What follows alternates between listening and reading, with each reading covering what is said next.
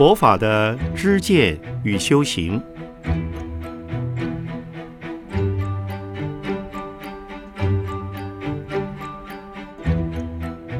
圣严法师著。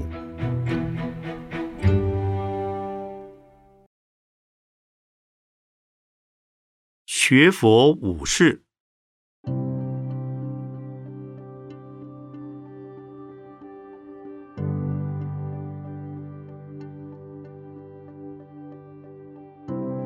佛法与外道，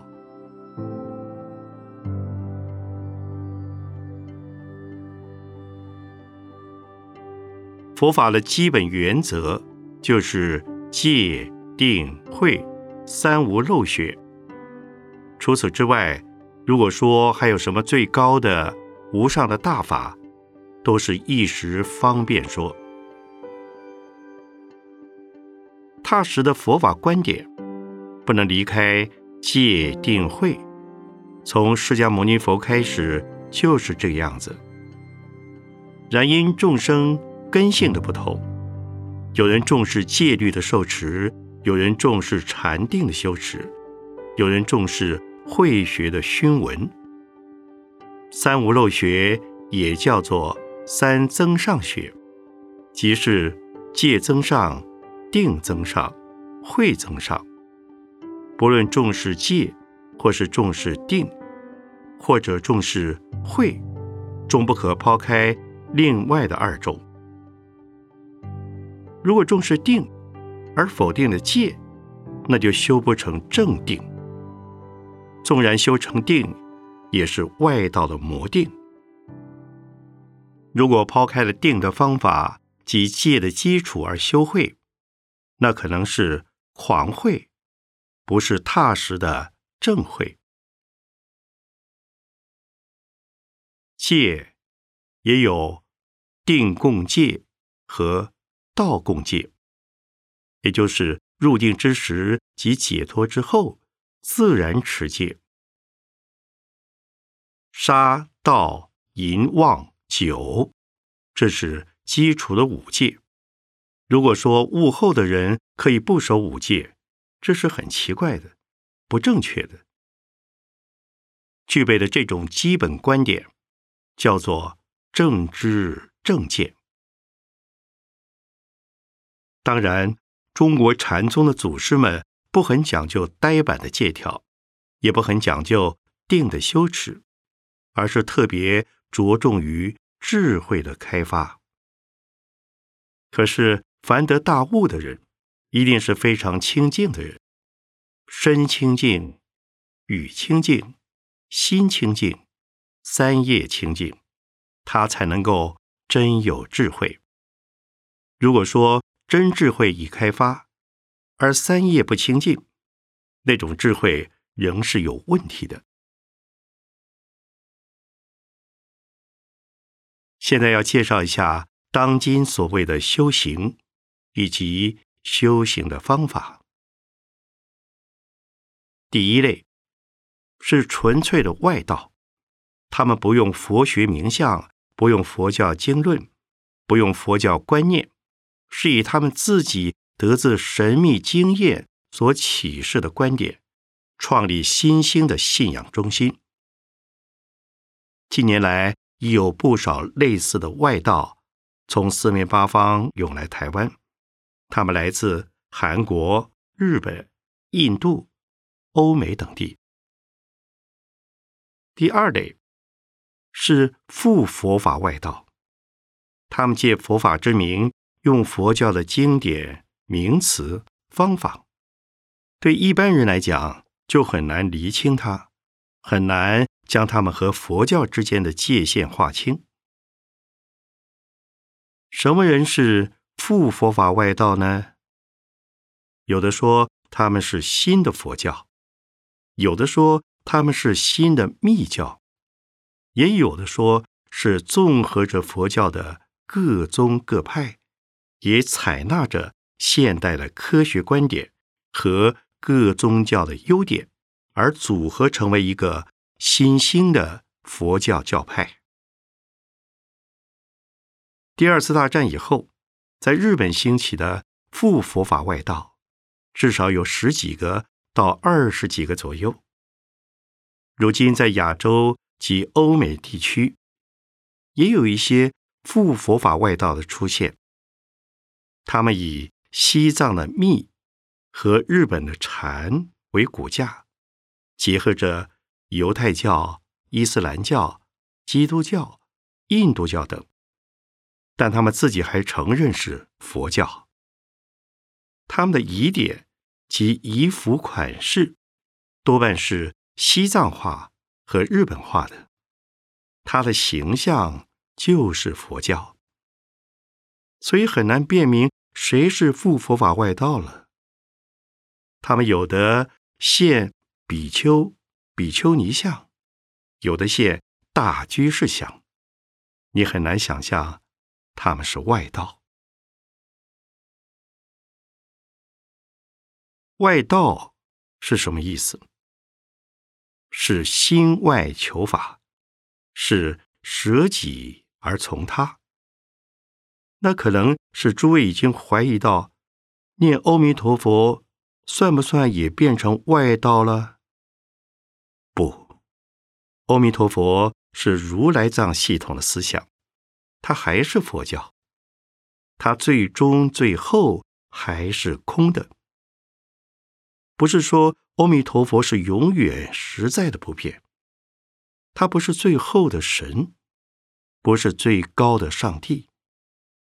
因为生西方的上品仍是反复，而念佛法门的极致就是唯心净土、自性弥陀、极乐净土，不离方寸。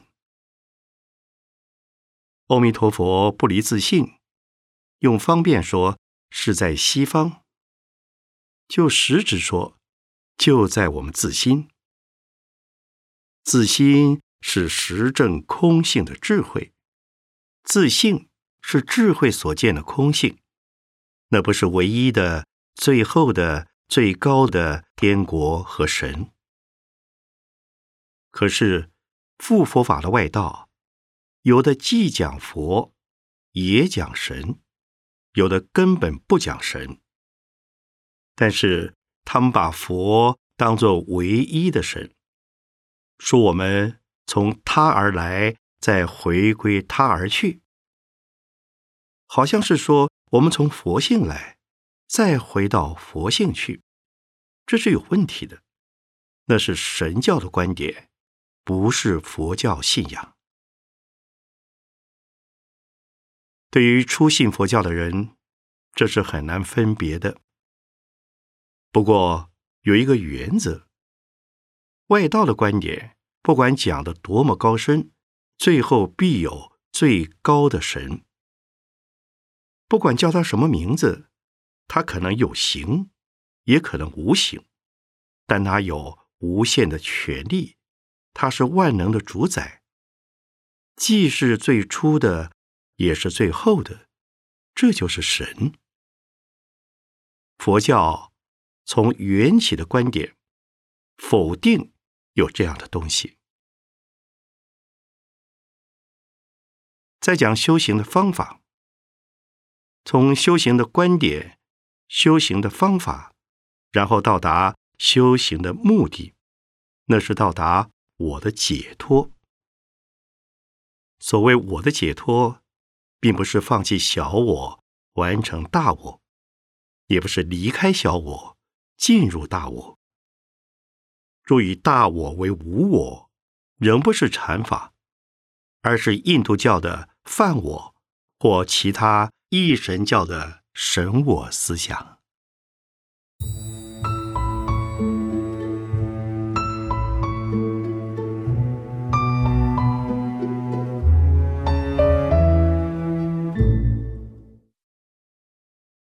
心术与心法，大家都知道，佛法即是心法。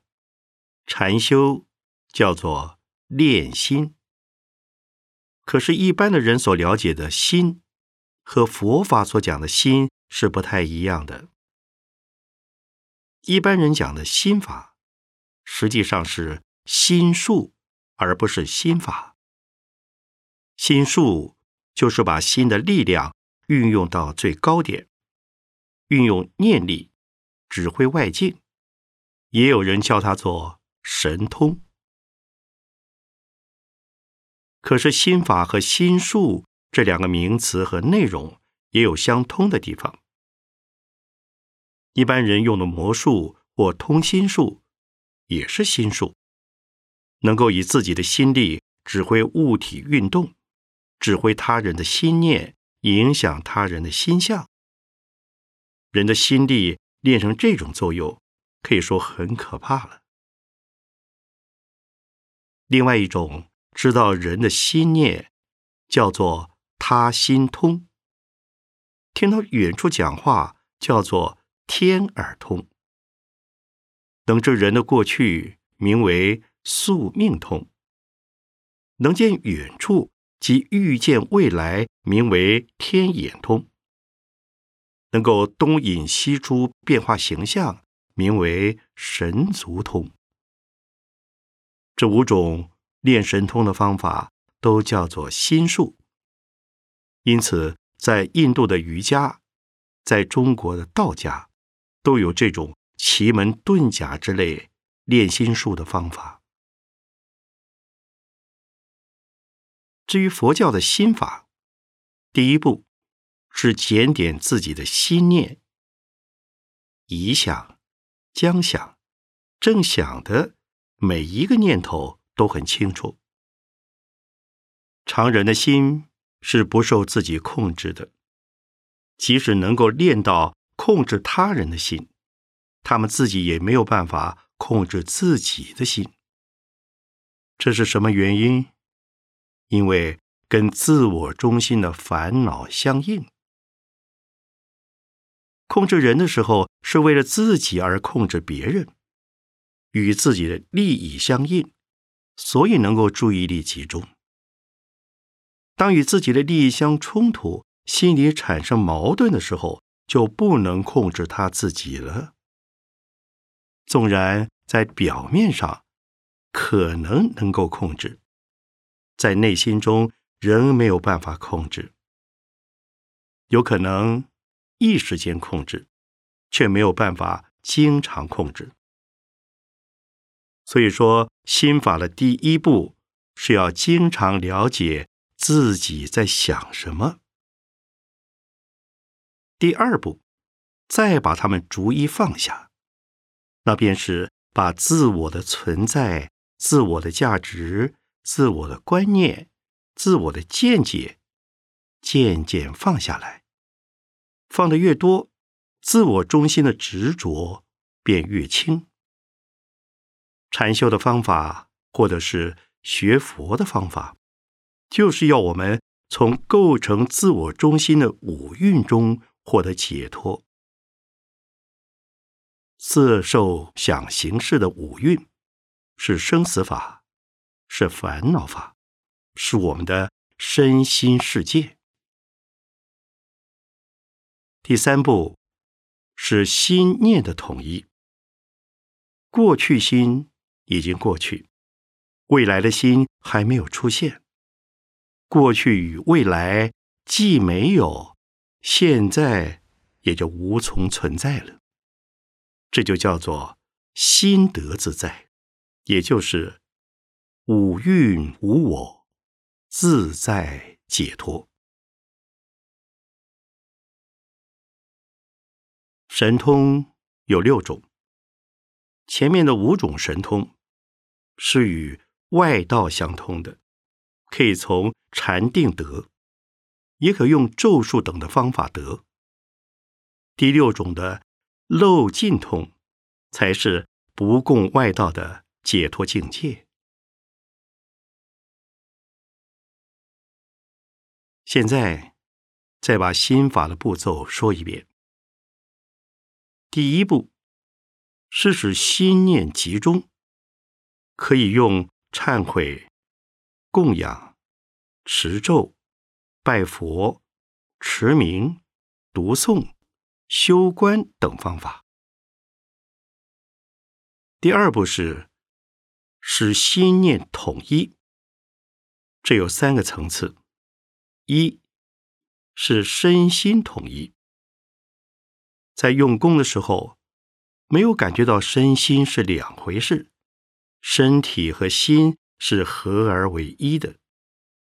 这个时候没有想到身体的存在，不会感觉到身体的负担。二是内外统一，是指环境和身心的一致，没有内外之分。看到的环境世界和我的身心是合而为一的。通常的外道到了这个程度，认为他已和神合而为一，已经进入神的境界，已得解脱自在。三是前念与后念的统一。前念与后念是在同一个念头上一直划过来，这也有不同程度的层次。当前念与后念完全统一的时候，就是入定，但这并不等于解脱。进入禅定，只是心暂时在。同一个境界下不动而已。当定力退失，或于出定之后，仍会受到环境的影响而动心。第三步是把自我中心全部粉碎，这就是统一心的出离。统一心的最高境界，就是外道讲的。神我合一，这是大我的出现。佛法破我执，不管大小，全部破除，才是真正的无我，才是真正的解脱。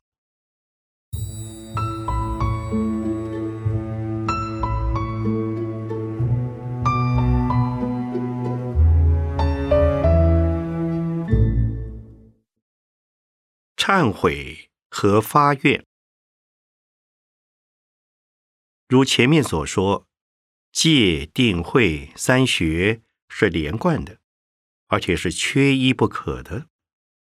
可是，在佛的时代，虽然多数人是从持戒习定而得解脱，但也有一类叫做会解脱阿罗汉，他们不需要出禅。二禅、三禅、四禅等基础禅定的功夫，也能够得解脱。例如，有些人一听佛说“善来比丘”，意思是说：“哦，你来的正是时候。”好，你来了，比丘啊，马上便能于言下正道出果，甚至于第四阿罗汉果。像这些会解脱阿罗汉，他们无需经过三归五戒、比丘戒以及习定的过程。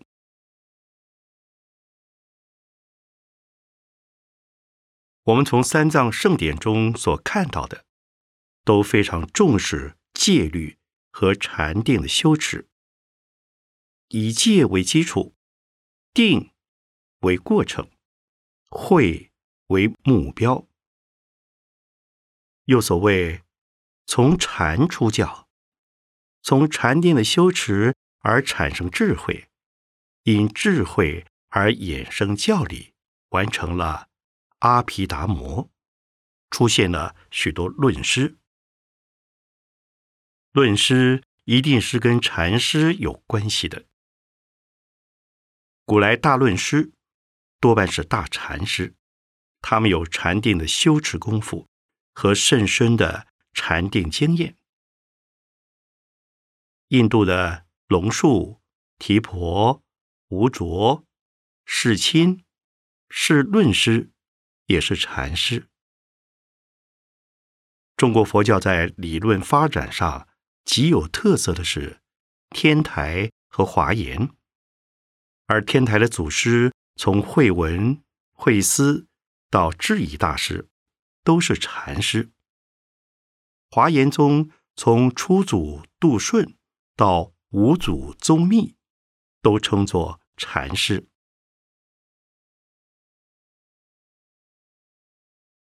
在佛陀的时候，既有不少会解脱阿罗汉，在中国也有不重视次第禅定的祖师，他们重视直下顿悟的智慧。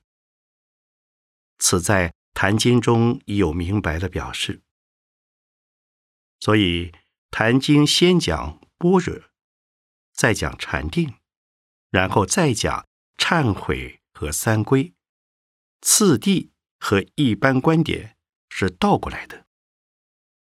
一般是从忏悔、三归、五戒开始，再进入禅定智慧的次第。其实这并不奇怪，因为戒有。定共戒和道共戒，解脱道也有定慧具解脱及会解脱的两种状况。所以，一旦有了智慧，得了解脱，当然不必形式上的受戒仪式及习定的过程。可是，还是要讲到忏悔和持戒，《坛经》中的忏悔。是无相忏，戒是无相戒，然后发四弘誓愿。可见忏悔、受戒、发愿，仍然是连在一起的。忏悔的意思，是要我们承认自己是有问题的人，自己是有烦恼的人，自己的。我贪，我嗔，我痴，我慢，我疑，我见。贪嗔痴慢疑及诸邪见，全部都是因我而生。知道有这种我的存在，所以要忏悔。因为这个我本身就是一种烦恼障碍，那是。从无始以来所造的种种恶业，而生种种障碍。所以，当我们已经有了智慧的时候，实际上的障碍并没有完全消除，还是需要继续不断的发愿、忏悔。忏悔的时候，就是无相忏。所谓无相忏，就是既然知道有罪有障，便当痛切忏悔。过去的罪恶从此不再犯，未来的罪恶从此不令升起，现在的罪恶从此立即断除，这才叫真正的忏悔。打从无始以来，直到成佛为止。所有一切罪障全部从此忏悔，并且知道一切罪障本身是无自性的，也就是没有不变的罪性存在。如果罪障有自性，那就不能改变。既然不能改变，忏悔也没有用，成佛也就不可能了。知道罪性本空。而人行忏悔，就叫做无相忏。忏悔的作用有两个层次：一是有相的，自己发现到有障碍，便当痛切忏悔，承认过去无量劫来所造种种罪业，同时发愿，从今以后要一边学佛。一边还债，一边修持，一边受报，任何果报都心甘情愿的去接受，自动自发的去承担，不畏惧，不逃避。罪是无性，因果是有，因果本身亦无自性，造了业，受过报。罪就没有了，正在受报的时候，已经知道果报不会永恒。有了这样的认识，受报的时候不会有烦恼。这在菩提达摩的二入四行中，叫做报冤行及随缘行。也就是说，果报现前，心里无需烦恼；而对于未来的果报，应该来的一定会来，逃也逃不脱，躲也躲不掉。担心也没有用。二是无相的，对于现在的苦报不排斥，对于未来的苦报不恐惧，心中无我而仍作忏悔，便是无相忏悔。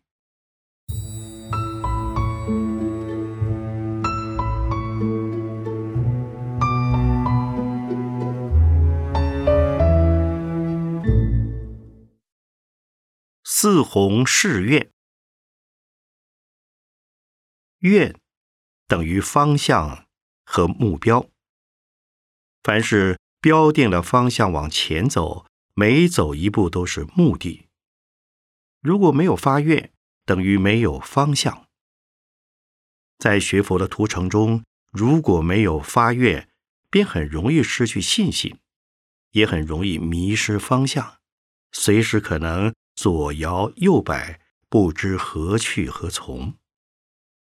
因此，经论之中处处都教我们发菩提心，那就是发起学佛成佛的大菩提心。六祖坛经所示的四弘誓愿最为具体，那就是要度众生、断烦恼、学法门。成佛道，而且都讲众生无边，烦恼无尽，法门无量，佛道无上，都用一个“无”字来形容。意思就是不要以有限的心来衡量佛道。愿心是教我们往前往上看。不要往脚底下看，若往脚底下看，一定挫折重重，遍地荆棘。可是往前看，往远往上看的话，满眼都是湖光山色，都是庄严的净土，就好像登山一样。为了山顶的美景在望，虽在走上去时，可能是步步乱石。寸寸草莽，鬼也嶙峋，还是要勇往直前的向上攀登。自己的路要自己来开拓铺平，然后好让后来的人走得比较方便。这个就是上求佛道，下化众生的悲愿。一个学佛的人，如果既不护持三宝，也不照顾家庭，既不负责，也不尽力，指望人家给予，光叫人家成就，那就跟蚊蝇一样，吸吮了人家的营养，可能还拉一把屎，并留一些毒，这是很可怜的事。所以学佛的人必须发愿，首先就是愿能广度众生。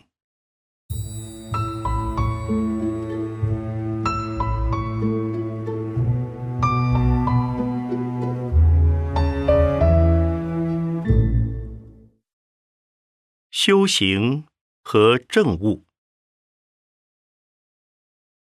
修行和政务是很大的题目，今天只能做很简单的介绍。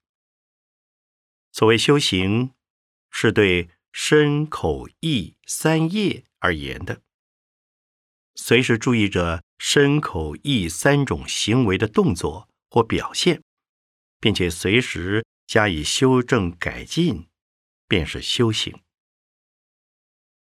一个没有修行的人，自己做的什么事，说的什么话，动了什么念头，自己却不知道在做什么，为什么会这般做？有了一点修行功夫或正在修行的人，他会知道自己在做什么。虽然还是没有办法叫他自己不动、不说、不想，可是过后，马上知道自己做错了事、说错了话、动错了念头。更进一步的，那就是还没有做坏事，就知道自己可能要做坏事了。还没有说坏话，就知道自己可能要说坏话了；还没有打妄想，就已经感觉到要动妄念了。我们如果经常注意检点自己的身心行为，时时把心向内关照，这种预知的情况渐渐会出现。这个时候，要用你的方法来代替你的妄念的出现。这叫伏烦恼。伏烦恼是使得烦恼不现行。虽然内在还有一种蠢蠢欲动的自觉，可是已不会表现出来。凡夫往往在做错了事、说错了话之后，不仅不肯认错，而且还要推诿、隐瞒。复藏，这有三种情况：一是明明知道错了，还要狡辩洗刷，便是推诿；二是死不认账，叫做隐瞒复藏；三是迷迷糊糊，真的不知做错了事，这是愚痴。对这三种情况的人。均需要用佛法的开导，令他们知过改过，成为修行的人。正悟又名悟道，可有很多层次，有小悟、大悟，有世间道、出世间道，有声闻道、菩萨道及佛道。悟的功能的发生，一定是在自己心境很宁静的情况下，或者是很专注的情况下，突然出现了柳暗花明的景象。在《论语》里面讲到，人有生而知之、学而知之、困而知之的不同。所谓学而知之，就是很专心、很专注的学习，会有悟境的出现。比如举一反三、闻一知十，这也算是一种悟境。困而知之，就是在前面是绝惑，后面是断臂，在这个时候要找出一条可走的路来。有很多发明家就是在这样的情形下发现了宇宙的大道理。但是世间的正悟。是证悟到一些世间的道理、定律。不过世间的证悟是有我的，不管是小我或大我，凡有所执、有所依赖，不管是依赖科学上的定则，或者是依赖哲学上的理念，或者是依赖宗教上的神，不管是有形无形。都是世间法。有很多人打坐的时候，身心得到清安的觉受，头脑有一种清明的体验，心里面一下子好像少了一些负担，或者觉得没有负担了，身体的重量感没有了，心里的烦恼一时不现前，自己感觉到喜悦无量。得未曾有。这个时候，他会觉得自己已经是开了悟了，已经得解脱了，这是有问题的。但是，真正开悟的人，是不是没有欢喜心呢？释迦牟尼佛在菩提树下成佛以后，在七天之中享受他的解脱之乐。这个时候，梵天来请他说法，而魔王请他涅槃。这个阶段之中，释迦牟尼佛是从一切烦恼得到自在，得到解脱。这个时候，实际上是大涅槃。大涅槃经中叫做常乐我净，这不是世间饥渴而得到满足的乐，不是在热的时候给你清凉的乐。大解脱的法乐，不同于身心所感受的清安乐及五欲乐。身心所感受的喜乐，不算是解脱。真正的解脱，是从身心得到自在，也就是离却身心世界，出离五蕴的束缚，才是真的解脱。真解脱又有声闻道、菩萨道和佛道。实证声闻道，个人得解脱；实证菩萨道。是自悟而又悟人，自得解脱而又解脱众生，甚至是以解脱众生作为解脱自己的先决条件。佛的境界，我们以没办法来说，它是含容着一切世间、出世间的智慧和慈悲的全部。